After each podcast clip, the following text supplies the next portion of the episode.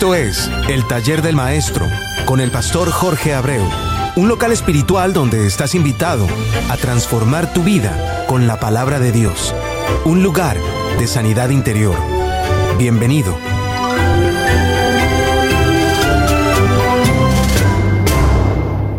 Dios te siga bendiciendo grande y ricamente, hermano, hermano mío, que sean tus sintonizados con tu programa, dado por Dios, el taller del maestro y auspiciado por la nueva pasión de Cristo y llevado al aire por JADNAC Radio.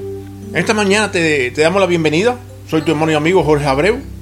La única forma que tienes para ponerte en contacto con nosotros es a través del taller de maestro 67 arroba gmail.com o encontrarme en, en Facebook a través de Jorge Abreu, mi propio nombre. Hoy vas a encontrarte con, con letras de alabanza dadas por Dios a los cantautores y, llevada a tu ser a través de esta emisora para que no solamente tu fe crezca, sino también tu ser interior. Por eso, que Dios te siga bendiciendo grande y ricamente.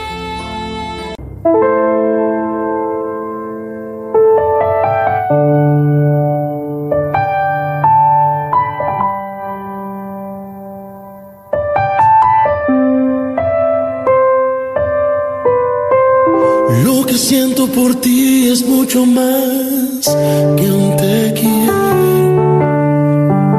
Lo que siento por ti es mucho más que un te extraño. Es mi corazón que está enamorado.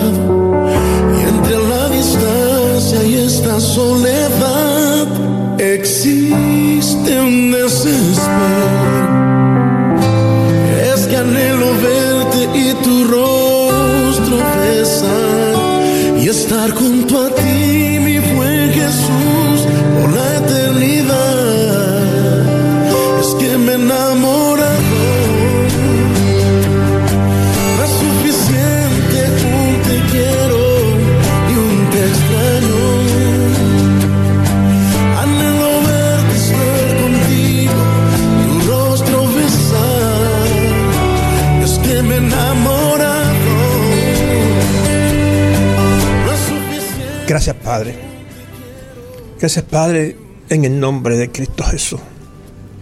Esta letra, Señor, fue enviada realmente desde el cielo a nuestros corazones. A cada uno, Señor, de, los que en este momento, del lado allá de estos micrófonos, Señor, están anhelando, Señor, un ratico con usted. Y sin embargo, Señor, usted a nosotros nos está diciendo que nos extraña. Usted nos está diciendo que nos quiere. Esa palabra, Señor, no fue revelación de hombre, Señor. Esa palabra fue directamente, Señor, revelación suya hacia nuestros corazones. Gracias, Señor. Tome control, Señor, de mi corazón. Tome control de mi boca, Señor, y de mis sentimientos. Que sea usted realmente, Señor, el que nos hable hoy. Y que esa revelación que usted nos dio, Señor, se agarrema en cada uno de los corazones de los que en estos momentos están oyendo, Señor. Ayúdelo. Eso también son parte de su pueblo, Señor. Y estoy convencido, amado Dios, que, que esta misma canción lo van a hacer a ellos. Recobrar de nuevo el camino que perdieron. Bendígalo, Señor, en el nombre que es por sobre todo nombre. En el nombre de Cristo Jesús. Amén.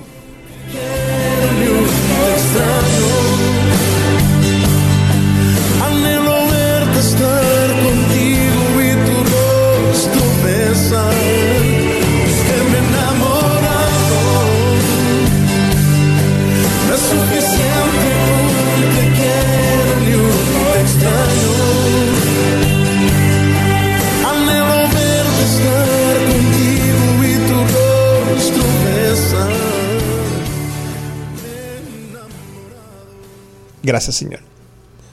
Hoy estamos aquí, hermana, hermano mío. Un día más. Un día más, Señor. Delante de la presencia del Señor. Buscando la forma de gozarnos. De tratar de conectarnos todos unidos. De poder decirle al Señor, como dice la canción, te quiero, te extraño también a Él. Aunque, aunque nos vamos a dar cuenta hoy como, como realmente no es Él el que, el que se aleja de nosotros, sino somos nosotros los que nos alejamos de él. Soy tu hermano y amigo Jorge Abreu. Este programa es de, ministerio, la, la nueva pasión de Cristo. Y se llama así, el taller de maestro. ¿Por qué? Porque realmente tenemos necesidad de pasar por él para ser transformado. Aquí no hay nadie que se pueda transformar por su propia cuenta. Aquí hay uno solo que, que coge nuestros cuerpos, coge nuestra vasija y nos, nos moldea a su forma y manera. Nunca nosotros podremos moldearnos a la forma nuestra y a la manera nuestra para poder agradarle a Él, sino al contrario, todo, todo, todo lo contrario. Tenemos que ser moldeados por Él a su forma y su manera. Por eso quiero que entiendas algo cuando, cuando cualquiera de nosotros que trabaja con, con el alma del ser humano, y como es lógico, es a través de la palabra de Dios, como, como digo siempre, hay que tener mucho cuidado porque es lo que más Dios ama, lo que Dios más adora. Es por lo que, sin darnos cuenta, sin darnos cuenta, cuando nos dice que nosotros somos la niña de sus ojos, es porque ese amor y esa adoración que Él tiene por nosotros lo pone, nos pone a nosotros en, en lo que todos necesitamos todos necesitamos ver y Él quiere vernos realmente transformados a cada, a cada uno de nosotros. Sin embargo, todos escuchamos, o sea, todo lo que estamos eh, tratando de, transformar al ser humano, siendo instrumento en las manos de Dios. En el hablar del propio ser humano y, ese hablar con desprecio, porque se, puede decir a sí mismo desprecio hacia el sentir de poder perdonar sin embargo, se siente, toda, aquella persona que está haciendo ese trabajo siente en su corazón dolor. Aunque sin decirte mentira. Yo también he sentido temor. ¿Y saben por qué? Porque se nos han enraizado en mucho, en mucho el saber que cualquiera puede caer en un bache de esa índole. Y parte de, la tristeza es cuando nos damos cuenta de lo malo que estamos haciendo y se siente dolor. Y quiero que tú entiendas que ese dolor que tú vas a sentir es el reflejo de nuestra alma. ¿No has escuchado eso? Nuestra alma dolorida. Eso es lo que tú estás sintiendo. Por eso, la semana pasada, cuando, cuando o mientras conversábamos con Elsie, o sea, Elsie bendice mente, salió a relucir algo con relación al perdón. Y pensé cómo han pasado año tras año escuchando hablar sobre las siete palabras de la cruz como si lo único que funcionase fuese la primera palabra. Y no nos damos cuenta que sí, la Biblia es, puramente espiritual. Pero te vas a dar cuenta a través del programa como, como nosotros necesitamos esa palabra se haga en nuestros corazones y vivirlas nosotros. Porque si realmente Jesucristo, Jesucristo nunca el Padre lo va a abandonar. Sin embargo, él dijo, Padre, ¿por qué tú me has abandonado? ¿Te das cuenta? Y vamos, vamos a ver cómo, cómo, cómo todo eso, cómo todo eso nos va a hacer cambiar un poquitico nuestro sentir. Yo lo cambié cuando se me reveló. Y lo vamos a ver desde un punto de vista que vamos a comentar hoy. Y lo vamos, vamos a recordar un momentico las siete palabras. Padre, perdónalo porque no saben lo que hacen. Lucas 23, 34. Después cualquier cosa te voy a decir porque el tiempo es corto.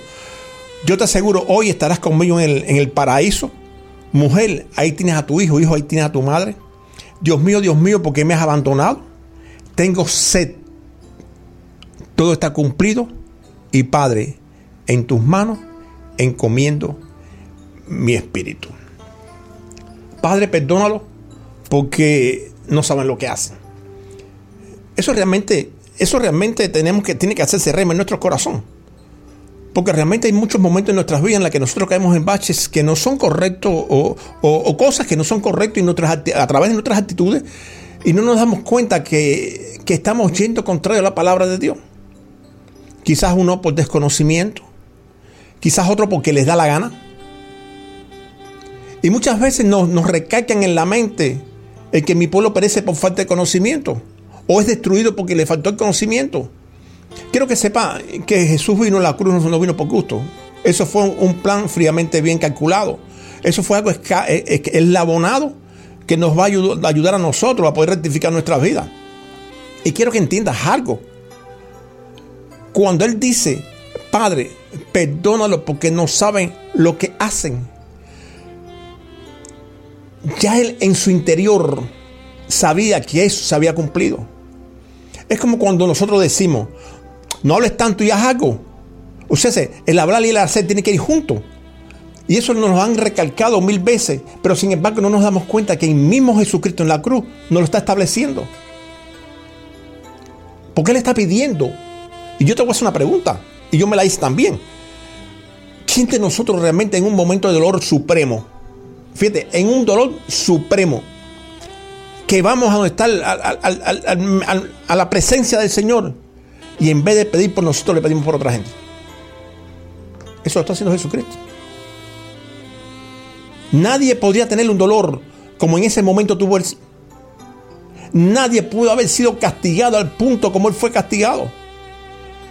Las coronas de espina, si vamos vamos a revisar a todos los que han sido castigados, a ninguno le pusieron una corona de espina. Es como si la corona de espina, haya estado realmente eh, elaborada para que fuera puesta a Jesús de Nazaret. ¿Saben por qué? Porque a cualquiera que se le pone una, corona de espina de esa índole, con ese tipo de espinaza, muere. Y fue a la cruz con esa corona. Él estaba en la cruz con esa corona. Ahí no se la quitaron.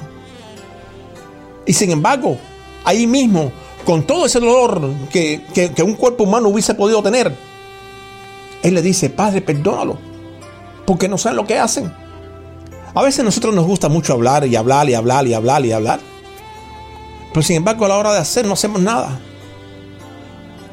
Porque todo lo que tenemos que hacer nosotros está puesto en la palabra. Y sin embargo, nosotros no lo hacemos. Estamos generalizando, no estoy personificando a nadie. Y esto no es mentira. Y si no que tiene la primera piedra y que, que a pesar de toda la palabra que puedan tener en su corazón, en su mente, en su cerebro, en su intelecto, de vez en cuando no cae en un bache. Por bobería, pero cae. ¿Quién, quién después de perdonar, después de perdonar, realmente lo hace partícipe de su vida? Porque muchos decimos inclusive, yo lo perdono, pero no lo olvido. Y no estoy hablando de perdonar, de, algo, de algo eh, leve. Estamos hablando de perdonar algo soberbio, algo grande, algo extremo. Y sin embargo, después el ladrón de la cruz se lo llevó a vivir con él. Él lo perdonó. Y, él, solamente dijo, yo te aseguro.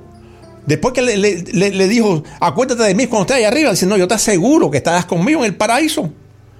¿Te estás dando cuenta de lo que estaba pasando en ese momento? ¿Quién te ha hecho algo a ti en un momento determinado? ¿Quién te ha hecho una cosa, una barbaridad tan grande que inclusive después que tú dijiste, no, yo te perdoné, tú realmente lo has puesto en tu corazón. No quiero decirte que lo vayas a llevar a vivir en tu casa, pero que tú lo has puesto en el corazón y tú te has dado cuenta realmente que lo que te, te hicieron realmente está olvidado. ¿Cuántas veces nos recuerdan a nosotros nuestro pasado? Porque a mí me lo han dicho. Tú hablando la palabra de Dios. No, si tú fuiste esto, esto, esto, esto y esto. Si la gente supieran sin embargo, Dios lo olvidó y me aquí. Para la gloria de Dios. Porque es Él, no yo. Por eso nosotros vamos, vamos, vamos a mirar. Vamos a mirar este, este orden para poder seguir. Este orden divino en, el que Él preparó esta, esta palabra. Y te vas a dar cuenta de algo. Que tienes a, Lucas en, los dos, en las dos primeras palabras, en estas dos que estábamos hablando. Tienes a Juan en la tercera. Tienes a Mateo y Marco. Los dos juntos en el centro en la cuarta. Y en la quinta y en la sexta vuelve a ser Juan y Lucas en la última. Ahora bien, si tomamos este gran episodio de, Jesucristo y lo analizamos fríamente y lo tomamos como revelación en, nuestra alma, en nuestra vida, lo primero, lo primero que te podría llegar a tu mente y quizás nunca la hayas mirado así, es que en el mismo centro de las siete palabras está Dios mío, Dios mío, ¿por qué me has abandonado? Fíjate, esta idea de Dios, o este pensamiento de Dios, como quiera llamarle, es decir de muchos de nosotros. Uno explícito, que lo gritan a los cuatro vientos, el Señor me abandonó. Y después se ponen a hacer lo que les da la gana. Y otro implícito, martillando su mente en el silencio de su ser. Te lo vuelvo a repetir, que tire la primera piedra. Aquella persona que en algún momento de su vida no haya exclamado o haya sentido que Dios se le haya, alejado. Y haya dejado que su más profundo ser, un Dios mío, Dios mío, ¿por qué me has abandonado? Ahora mi pregunta, mi pregunta, y sé que, sé que te brinqué uno, pero en este momento no quiero llegar hasta ahí. Quizás un poquitico más adelante, si me da tiempo te lo digo. Podría un hombre normal y corriente como tú y como yo, bajo las condiciones en las que llegó Jesús a la cruz, vivir con esa fe extrema si no fuera Dios en persona. Fíjate, haciendo, haciendo esa petición de perdónalo, pero después inclusive estableciéndolo a través del ladrón. Ahora bien, vamos, vamos a meternos en la tercera palabra. Fíjate, fíjate, cómo a través de esta tercera palabra que nos da para poder seguir a su lado, está dada a Juan. El Señor identifica a todos a través de una madre que le quita la categoría de madre, porque Dios siempre existe, existió, existe y existirá. Y le dice mujer. Asimismo, la llamó en las bodas de Canaán y le dijo a un hijo que no es hijo, que no es hijo de esa mujer, esa es tu mamá. Y hay en esto algo muy interesante. Y vamos, vamos a entender un poquito mejor esto. El primer mandamiento nos dice que tenemos que amar a Dios por sobre todas las cosas. Eso, eso es obvio para que no pueda llegar una bendición. Eso es necesario. Dios tiene que estar por, por encima, por encima de todas las cosas. O mejor dicho, primero tienes que mirar hacia arriba sin importarte lo que pueda estar sucediendo a tu alrededor. Y después nos dice que ames a tu prójimo que a ti mismo. Enseñanza. Todo el que te rodea, desde la A a la Z, tendrá para ti la misma categoría espiritualmente hablando de prójimo. Ahora bien, todos no somos padres, pero sí todos somos hijos. A todos los hijos les dice como mandamiento que honren a sus padres y tendrán largos años de vida. Y en Efesios 6.4 nos dice a los padres, y vosotros no provoquéis a ir a vuestros hijos, sino criarlo en disciplina y amonestación del Señor. Esto no quiere decir, hermano, que le vas a dar cuatro palos por la cabeza diciendo, el Señor dice, sino siguiendo las instrucciones de amor que rigen la palabra de Dios, porque tanto la disciplina como las amonestaciones son a través del amor del Señor. Por eso, escucha, la indisciplina a la palabra de Dios rompe las bendiciones que tú quieres que lleguen a tu vida. ¿Me entendiste? Pregunto, entonces ¿cómo Dios disciplina? Simple, no bendiciendo.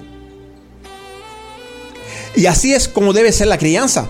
Para los que me conocen, desgraciadamente, yo no los crié así. Yo no, tenía, yo no estaba en el Evangelio, tenía una vida eh, desordenada y vacía.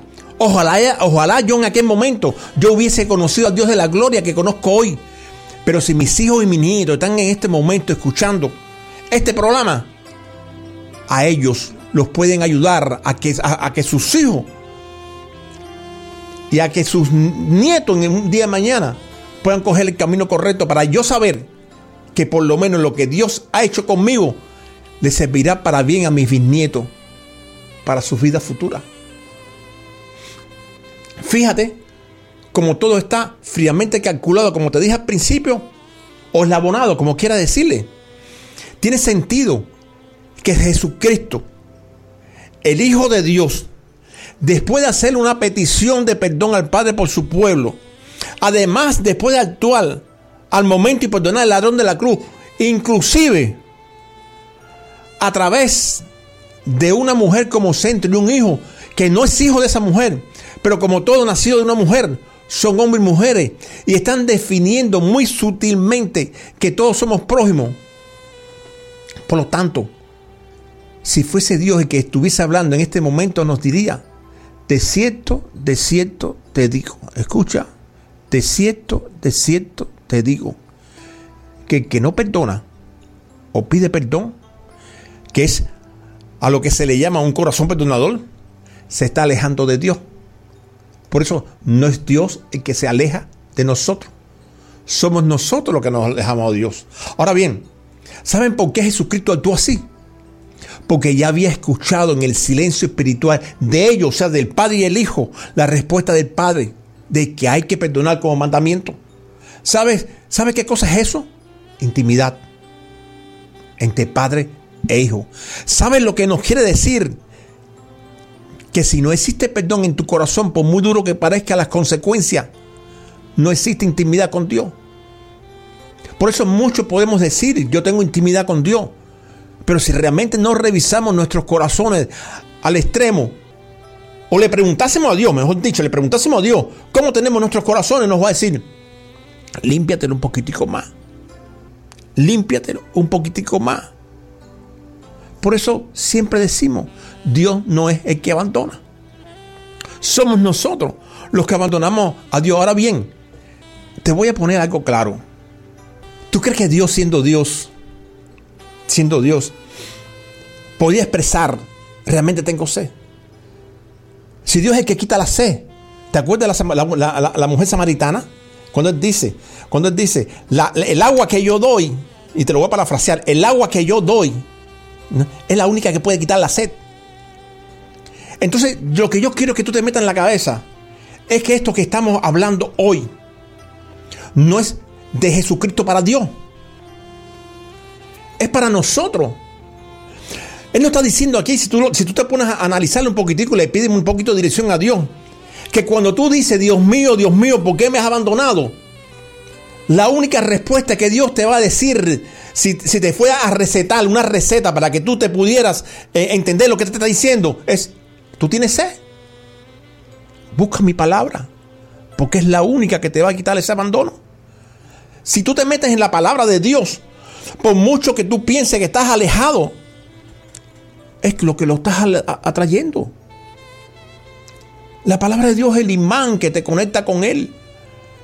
Nadie se puede conectar y puede decir yo estoy en intimidad con Dios si no tiene un corazón perdonador. Cuando realmente tú empiezas ese, ese camino de abrazador, si podemos llamarlo así, y te entregas a Él y, con esa palabra te, te, logras, logras levantarte, el Señor va a decir, Padre, todo está cumplido en Él. Pero para eso tiene que ver los frutos. Los frutos tuyos. Tiene, por eso te dice, tú te van a conocer por tu fruto. Y eso tiene que verse en ti para que Él pueda decir, Padre, Padre, Él ha cumplido. Y vamos rapidito a la última. Padre, en tus manos encomiendo mi espíritu.